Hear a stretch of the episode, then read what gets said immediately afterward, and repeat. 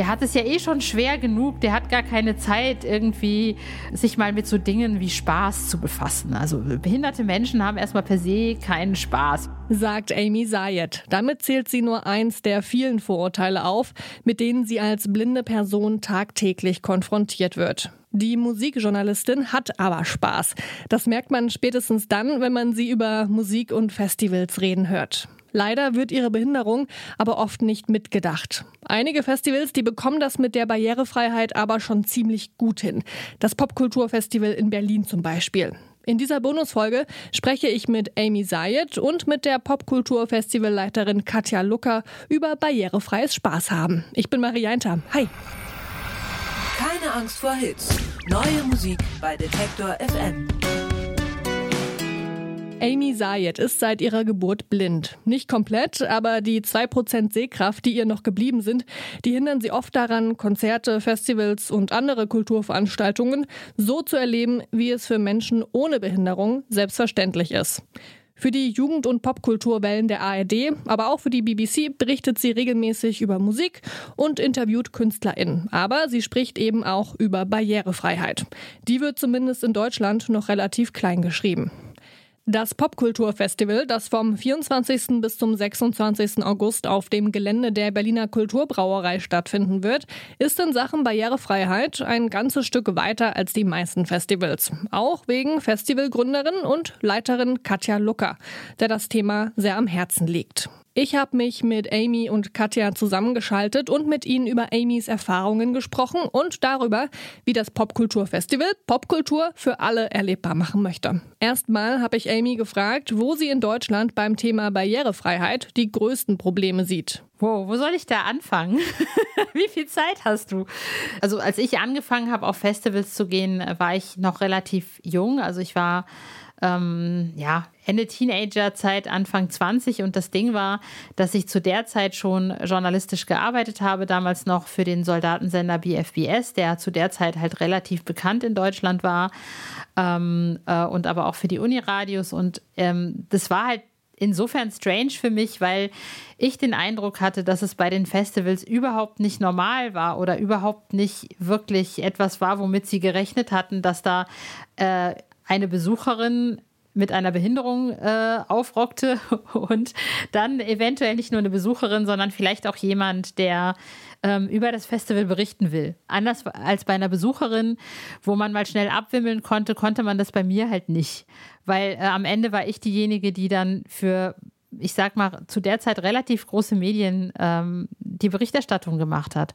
Und es fing an schon bei der, bei der Webseite, dass ich über ein Festival berichten will. Ich gucke auf die Webseite, wer spielt da. Und die Webseite ist nicht barrierefrei für einen Screenreader. Da muss ich dann da anrufen und fragen, Leute, ich kann euer Line-Up nicht lesen. Wer spielt denn überhaupt bei euch? Wieso kannst du unser Line-Up nicht lesen? Ja, weil ich bin blind. Äh, aber das geht doch gar nicht. Du bist blind und du bist auf dem Festival. Was machst du denn da?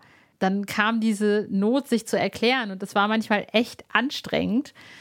Ähm, und was halt auch anstrengend war, war, du kommst auf ein Festival und die Leute glauben, also die, Secu die Securities glauben dir einfach nicht, dass du für diese Medien tatsächlich arbeitest und zum Beispiel ein Aufnahmegerät dabei haben darfst. Oder äh, ich glaube, das Schlimmste, was mir mal passiert ist auf dem Festival, aber es ist schon echt Jahre her, war, als ich ähm, vom Zelt zurückkam, zu einem Interview wollte, dachte ich, kann eine Abkürzung nehmen und stehen plötzlich zwei Security-Leute vor mir und meiner äh, netten, äh, lieben Kollegin, die mit war.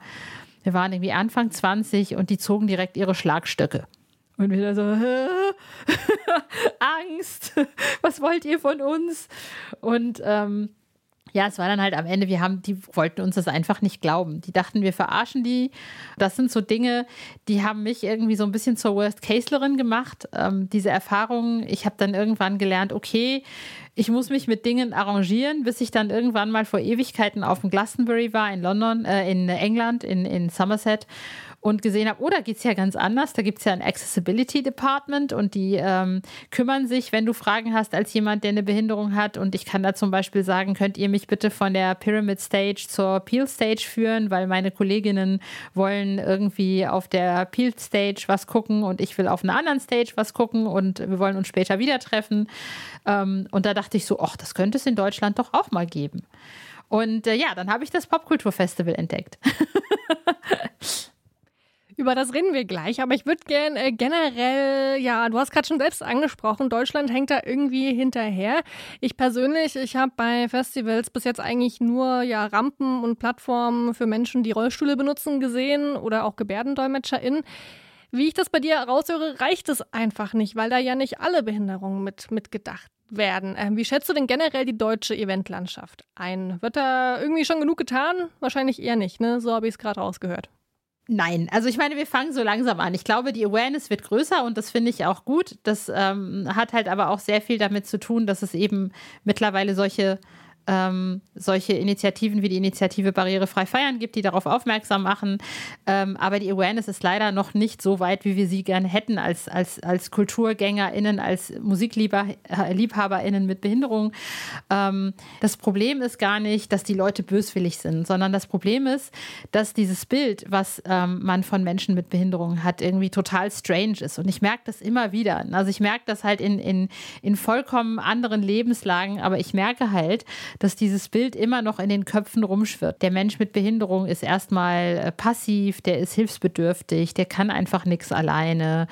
Der ist entweder ähm, total angewiesen auf Menschen ähm, oder er ist halt auf dieser ätherischen Wolke und kann, hat irgendwie Superkräfte, trotz seiner ganz schlimmen, seines ganz schlimmen Schicksals, mit dem dieser Mensch dann hadern muss. Und äh, der hat es ja eh schon schwer genug, der hat gar keine Zeit, irgendwie ähm, sich mal mit so Dingen wie Spaß zu befassen. Also behinderte Menschen haben erstmal per se keinen Spaß. Und ich überspitze das jetzt mal so richtig schön. Also jeder Beitrag, wo, wo es um irgendeinen Menschen mit Behinderung geht im Fernsehen, da kommt erstmal so eine weinerliche äh, Musik und irgendwie muss man dann gleich immer anfangen zu heulen und die Taschentücher ziehen.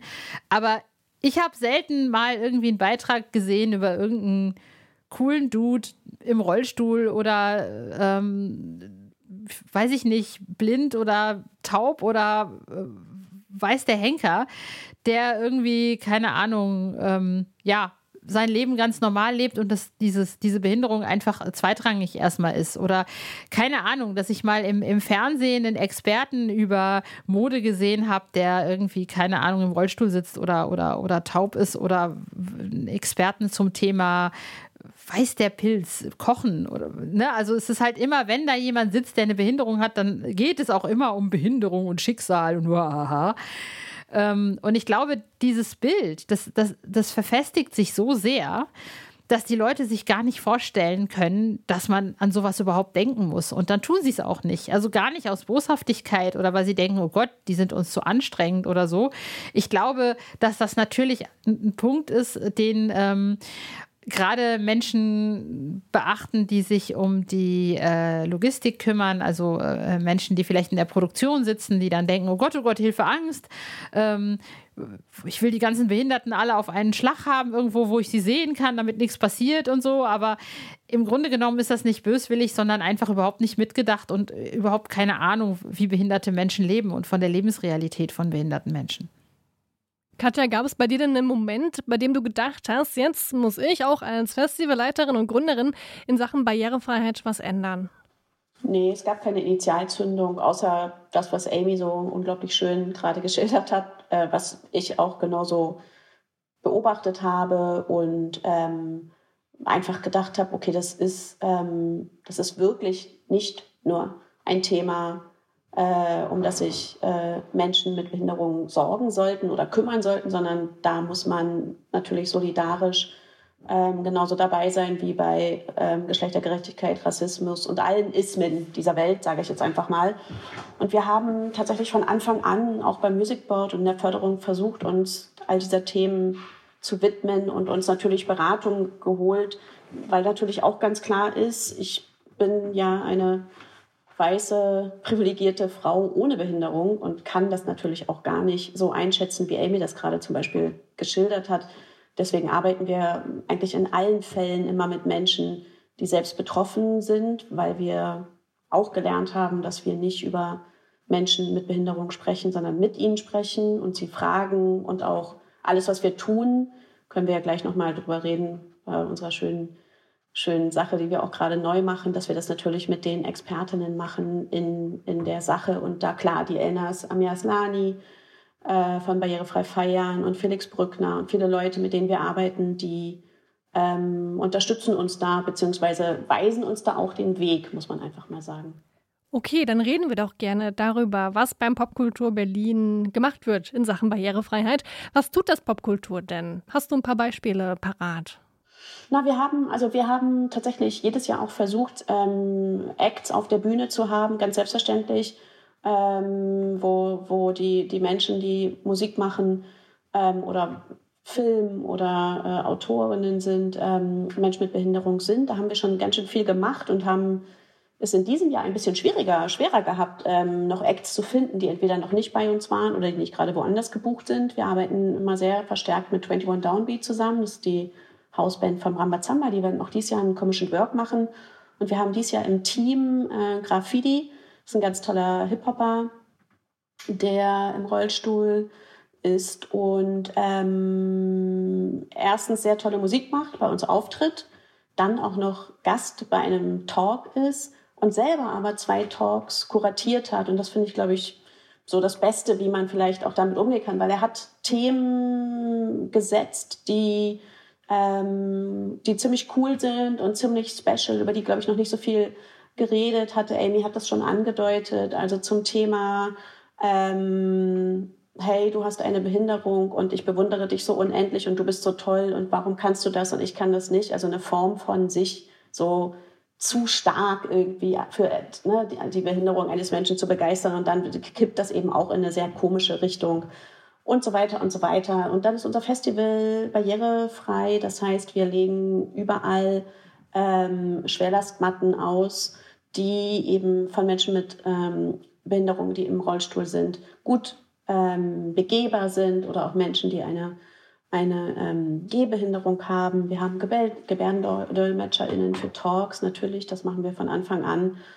Und Audiodeskription, ähm, was glaube ich was ziemlich Großartiges ist, damit ähm, blinde Menschen sich vorstellen können oder ja, ein Bild bekommen, vielleicht ähm, wie, wie die, was, was, was in den Videos passiert, aber da, dazu kann Amy, glaube ich, mehr sagen. Ja, Amy, das war das Stichwort. Möchtest du dazu noch ein paar Worte verlieren, wie das funktioniert, wie, wie ich mir das vorstellen kann?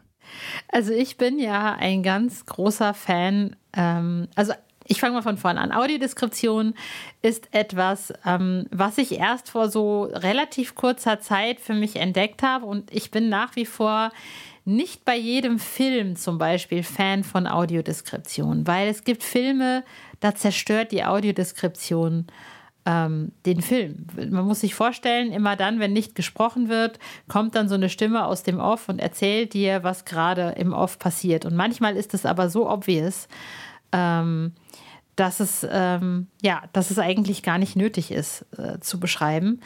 Ähm, vielleicht, ich, ich kann es natürlich nicht genau sagen. Ich sehe, also blind ist nicht immer unbedingt gleich blind und bei mir ist es halt so, ich sehe noch was, was aber noch sehr wenig ist. Es ist immer noch unter zwei Prozent. Ähm, was bedeutet, dass ich im Kino tatsächlich noch was mitkriege auf der Leinwand, aber auf dem Fernseher eher wenig, auf dem normalen Fernseher, es sei denn, es ist ein riesengroßer Flachbildschirm. Was mich aber richtig geflasht hat, und das habe ich ehrlich gesagt zum ersten Mal auch international ähm, äh, äh gesehen, was das Popkultur gemacht hat, nämlich äh, im Grunde genommen Musikvideos Audio zu deskriptionieren. Das heißt, meinetwegen ein Hip-Hop-Video oder ein Video meiner heißgeliebten Band Girlpoo ähm, Audio zu deskriptionieren. Immer dann, wenn halt nicht gesungen wird, wird halt beschrieben, was in dem Video passiert. Und ich war so geflasht, weil für mich, ähm, gerade als jemand, der hauptberuflich ähm, daran interessiert ist, Popkultur zu erforschen. Also, und Popkultur ist für mich nicht nur allein die Musik, sondern es ist ja Film, es ist Slapstick, es ist Comic, es ist Video, es ist alles drumrum. Und am Ende ist Popkultur wiedergespiegelter Zeitgeist. Und ähm, darum ging auch meine Magisterarbeit sehr stark, ne? Also Popkultur als Teil der englischsprachigen Literatur und wie sich das eine zum anderen, wie das eine das andere wechselseitig beeinflusst und wie politisches Geschehen Musik beeinflusst und umgekehrt. Und man muss dann wirklich mehr verstehen als nur die Musik. Also man muss wirklich auch das Visuelle verstehen. Und die Idee, Musikvideos zu beschreiben, so dass auch für mich als jemand, der jetzt nicht unbedingt sieht, was auf dem Musikvideo ist. Und es gibt Musikvideos, wo das total wichtig ist, weil das einfach auch eine Geschichte ist, weil man, weil das noch ein zu, also noch ein, eine, eine Ebene ist zu der Musik.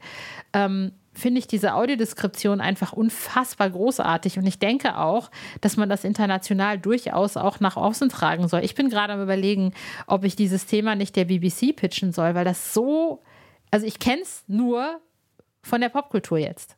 Diese Videos, die werden teilweise auch Teil der sogenannten Inkluthek sein. Katja, ähm, das ist auch neu fürs Popkultur. Möchtest du dazu ein paar Worte verlieren? Was ist diese Inkluthek? Was be, ja, verbirgt sich hinter diesem Namen? Tatsächlich ähm, werden wir eine Inkluthek haben, in der wir alle die Dinge, die wir eben auch jetzt gemacht haben, weil ja Pandemie war und wir auch natürlich viel mehr tolle Online-Produktionen hatten die letzten zwei Jahre als äh, ne, jemals zuvor, also gar nicht vorher. Und die alle, aber auch alles, was wir jetzt neu machen, werden in die Inklothek kommen und dann für alle abrufbar sein. Und dann, äh, genau, glaube ich, ist das ein schönes, wird das ein schönes Sammeln, Sammel, ja, wie eine Mediathek, ne? Ähm, wo dann alle diese Beiträge abgerufen werden können, äh, für immer und ewig. Und was wir vielleicht noch sagen sollten, das habe ich vorhin ganz vergessen, wir haben ja auch noch die tolle Gebärdenpoetin Mila Hergert dabei, die dies Jahr ein, ein Commission Work eben auch für uns macht. Ähm, und eine, genau, als Gebärdenpoetin, ähm, die taub ist, sich mit ähm, Musik nochmal ganz anders auseinandersetzt. Und dieses Video zum Beispiel, davon haben wir auch schon ein paar im, in den letzten Jahren gemacht. Auch das alles kommt in die Eklothek und ähm, die Mila Hergert wird dann äh, mit dem Commission Work, das sie jetzt gerade erarbeitet, auch Premiere haben bei, bei Popkultur ist auch noch so eine, eine Sache, die wir, ja, die auch, glaube ich, nicht so weit verbreitet ist, sage ich jetzt einfach mal. Und dann kann da jeder Mensch, egal, egal wie, ähm, ja, sich rumbrowsen ähm, und ganz viel Popkultur erleben. Ist es überhaupt möglich? Und die Frage, die geht an euch beide. Ähm, ist es überhaupt möglich, jede Art von Behinderung mitzudenken? Ich würde es eher anders formulieren. Ich glaube, dass bei allem ähm, äh, da draußen viele Menschen immer wieder Entschuldigungen für alles haben, warum sie nicht an etwas denken. Also warum, ich überspitze jetzt auch mal, wieder nur weiße Cis-Dudes auf der Bühne stehen. Dann, wenn man das ne, anprangert, was wir natürlich sehr gerne und immer wieder tun und mit großer Begeisterung, leider kann man da sagen. Äh, und das auch hinterfragen wird halt sowas gesagt wie, ja, aber die, ne, die und die konnten nicht oder wir haben das jetzt oder wir finden keine und so weiter und so weiter. Und natürlich gibt es für alles immer diese Ausreden von, ach, es nervt ein bisschen, es ist ein bisschen komplizierter und wir machen uns da jetzt vielleicht nicht so Gedanken. Also was würde ich damit sagen? Ich glaube, dass die Beschäftigung hilft und das Sensibilisieren. Und ich glaube, das ist unser aller Aufgabe, weil die Gesellschaft ist ein bisschen mehr als nur Menschen, die wir so meistens auch im Fernsehen sehen, die irgendwie bei der Margarine-Werbung am Frühstückstisch beisammen sind und Happy Happy Family äh, äh, spielen.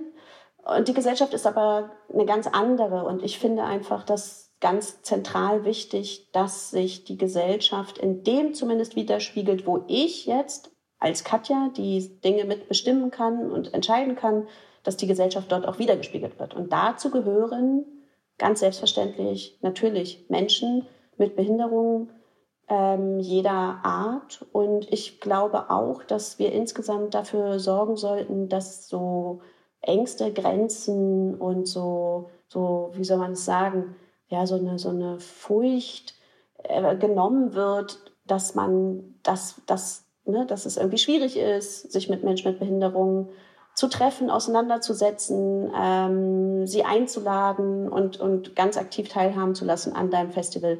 Und das sind, glaube ich, ganz viele Schritte, an denen wir noch arbeiten müssen. Und das könnten andere, die, ich sage jetzt einfach mal, noch viel mehr Geld haben als wir, weil wir sind echt ein kleines Festival und wir haben auch keine extra Gelder dafür. Wir nehmen das aus unseren Geldern, die wir haben, weil wir das wichtig finden. Aber es ist jetzt nicht so, dass wir da eine, ich sage jetzt mal, Inklus Inklusionskasse extra haben, wo wir ne, Geld bekommen, um Dinge extra zu machen. Das haben wir gar nicht, sondern wir finden das eben extrem wichtig und machen das deswegen. Und ich finde, da könnten sich andere ruhig ein Beispiel dran nehmen. Ich glaube auch, dass das Ding ist, ähm, dass es gar nicht so sehr darum geht, auf einmal alle Behinderungen mitzudenken, sondern erstmal zuerst mal ein viel dafür zu bekommen, was es überhaupt heißt, was ist die Lebensrealität von Menschen mit Behinderung. Und ich glaube, das eine führt dann zum anderen. Also was Katja auch schon sehr gut gesagt hat, was ich einfach nur noch ergänzen kann. Ne? Also ich ähm, habe letztens einen Beitrag gemacht ähm, für WDR Cosmo zum Thema Sichtbarkeit von Menschen mit Behinderung, äh, von MusikerInnen mit Behinderung. Und ähm, was mir dabei aufgefallen ist, ist, dass wir, ähm, dass wir einfach sehr wenig Menschen haben, die den Schritt wagen, mit Behinderung Musikerin zu werden in Deutschland. Das liegt einfach auch daran, weil sie keine Vorbilder haben. Also ich als junger, junge Teenagerin, ich hatte auch keine Vorbilder, ähm, ähm, zu denen ich irgendwie aufgucken könnte oder konnte, wo ich jetzt gesagt hätte, okay, das ist, das ist so jemand, mit dem identifiziere ich mich. Ich meine, ich war als Teenager, das war so Ende der 80er, Anfang der 90er, ich sag mal, Menschen mit Migrationshintergrund, die behindert waren, wie ich, das habe ich nicht gesehen. Also gab es eigentlich eher weniger und in Deutschland eigentlich gar nicht. Und ich war halt schon froh, dass dann so jemand wie Lauren Hill auf die Bühne kam. Die war jetzt nicht behindert, aber die hatte wenigstens eine Stimme und war halt auch ähm, eine Frau, die, die, die, die halt schwarz, also Person of Color ist und die halt einfach gesagt hat, wie es ist. Und ich war so, yes, endlich. So, und ähm, aber Menschen mit Behinderung gar nicht, habe ich nicht gesehen in Deutschland. Und ähm, ich glaube, das brauchen wir mehr und mehr. Und auch wenn man jetzt sagt, irgendwie, ja, ich weiß nicht, welche Menschen mit Behinderung ich buchen kann, ja, mein Gott, dann guckt ins Ausland, da gibt es genug. Also ähm, es gibt taube DJs, ganz, ganz richtig geile taube DJs auch. Ähm, es gibt äh, Leute, die Hip-Hop machen äh, in Amerika. Es gibt Leute, die richtig coole Indie-Sachen machen. Es gibt auch hier in Deutschland welche, die man vielleicht noch nicht raus, also noch nicht ausgecheckt hat, die man nicht kennt. Ähm, von daher, und wenn man jetzt vielleicht keine MusikerInnen findet, mein Gott, dann gibt es vielleicht irgendwie jemanden, der in einem Talk was sagen kann oder ähm, es gibt verschiedene Möglichkeiten, sich behinderte Leute ins, ins, in, in, in, ins Programm zu holen. Also man kann da ruhig auch offen sein und versuchen, ähm, sich da auszubreiten. Und das Popkultur macht das sehr, sehr gut. Ähm, ich würde mir halt auch wünschen, wie Katja auch, dass das mehrere so machen würden und dass das auch mehr Festivals so machen würden. Ich würde mir einfach mehr wünschen, dass Menschen mit Behinderung auch im Musikbusiness einfach sichtbarer werden. Glaubt ihr, dass auch ja, Menschen ohne Behinderung ähm, ja, von der Barrierefreiheit jetzt auf dem Popkultur ja, was merken werden oder vielleicht sogar auch davon oder auch von der Inkluthek profitieren könnten? Ich kann mir vorstellen, alleine schon durch sowas wie leichte Sprache. Ähm, was ich den Leuten immer auch ans Herz lege für geflüchtete Menschen. Ne? Also ich habe für die BBC vor fünf, sechs Jahren damals was mit äh, syrischen Flüchtlingen gemacht.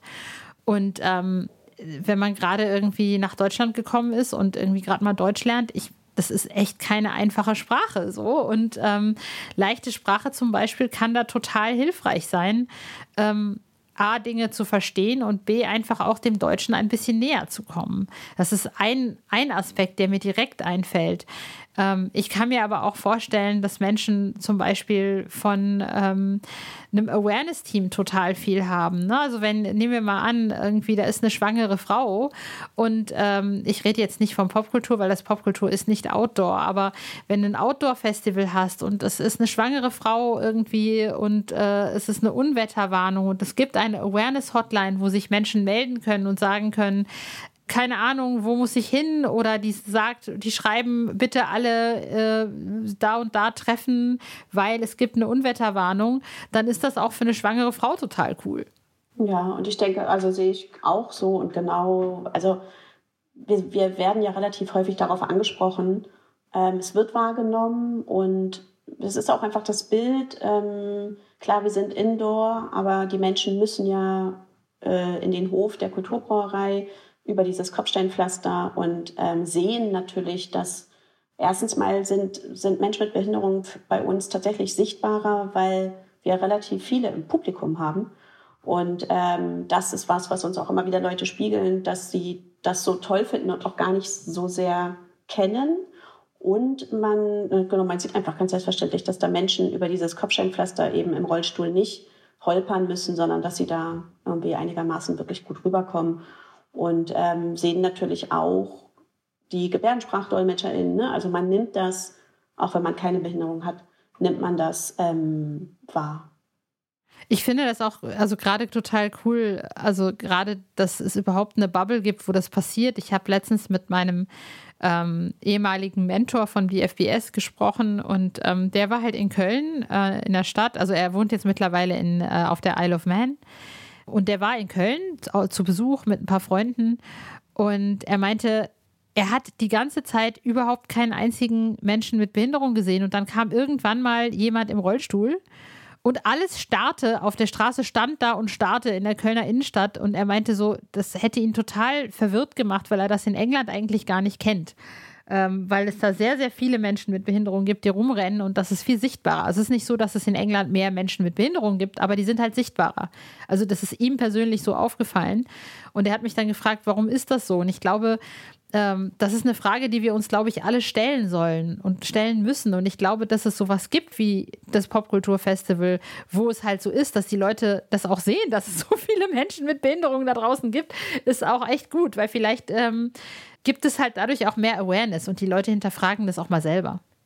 So, Zoom äh, möchte uns in drei Minuten rauswerfen, sehe ich gerade. Deswegen äh, noch die Frage an euch beide zum Schluss. Worauf freut ihr euch beim Popkultur Berlin dieses Jahr am meisten? Vielleicht kann jeder noch mal so ein, zwei Sätze verlieren und dann ja, können wir das hier pünktlich beenden. Ich habe ja so, genau, es ja, gibt zwei Acts, auf die ich mich besonders freue, weil ich da auch sehr dahinterher war, dass wir sie buchen. Das ist Grace Cummings, die ich einfach ganz toll finde, und Kristen Nichols. Wir haben ja auch immer, wir fördern, haben ja viele StipendiatInnen und natürlich ähm, freue ich mich immer besonders, wenn die, die wir auch fördern, äh, auftreten können. Dazu gehören dann eben auch so Acts wie Isolation Berlin, ne, die wir ganz früh schon gefördert haben. Aber eben auch freue mich sehr auf das Commissioned Work von Sunny Est, ähm, das im Palais äh, stattfinden wird. Und überhaupt die Commissioned Works sind natürlich immer so ein Highlight, weil da etwas entsteht, was ja ganz neu ist und ganz noch nie gesehen wurde. Und, ähm, und das ist natürlich ähm, immer was total Cooles freue mich aber auch sehr, muss ich ganz ehrlich sagen. Und das habe ich mir schon im Kalender markiert auf die, ähm, auf die Talks, die Graffiti ähm, kuratiert hat, weil ich die, weil ich die wirklich exorbitant ähm, spannend von der Thematik finde.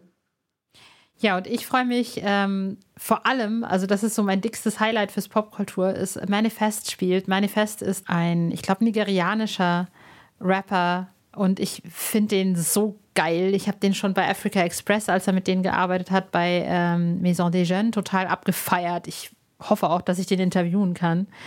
Ähm, dann freue ich mich natürlich auch auf Sunny S's äh, Commissioned Workshop, weil ich Sunny jetzt ja auch kennenlernen durfte letztens und ich finde sie total super. Ähm, und äh, ja, und natürlich, ich freue mich auf den Talk, den ich moderieren darf und äh, auf den Workshop, den ich machen darf. Äh, es ist mein erstes Popkulturfestival. Ich wollte immer hin, aber es hat nie sollen sein und jetzt hoffe ich, ist es dann endlich soweit. Amy Sayed und Katja Lucker sind sich einig. Deutschland muss in Sachen Barrierefreiheit noch ordentlich nachlegen. Aber Initiativen wie Barrierefrei feiern und so Vorbilder wie das Popkulturfestival in Berlin können auf alle Fälle dazu beitragen, dass in Zukunft wirklich alle Spaß an Musikevents haben können. Das Popkultur, das findet wie gesagt vom 24. bis 26. August in der Berliner Kulturbrauerei statt. Und da ihr jetzt bis zum Ende des Podcasts durchgehalten habt, gibt's jetzt auch noch eine Belohnung. Ihr könnt nämlich Tickets gewinnen. Alle Infos dazu findet ihr im Begleitartikel zu diesem Podcast auf www.detektor.fm. Ach ja, und eine Sache noch. Schaut euch doch am besten mal auf der Website des Popkultur um. Da gibt's noch viele Hinweise bezüglich der Barrierefreiheit und ihr findet dort auch die Barriere barrierefreie Mediathek, die Inkluthek. Und damit war's das. Danke fürs Zuhören. Tschüss.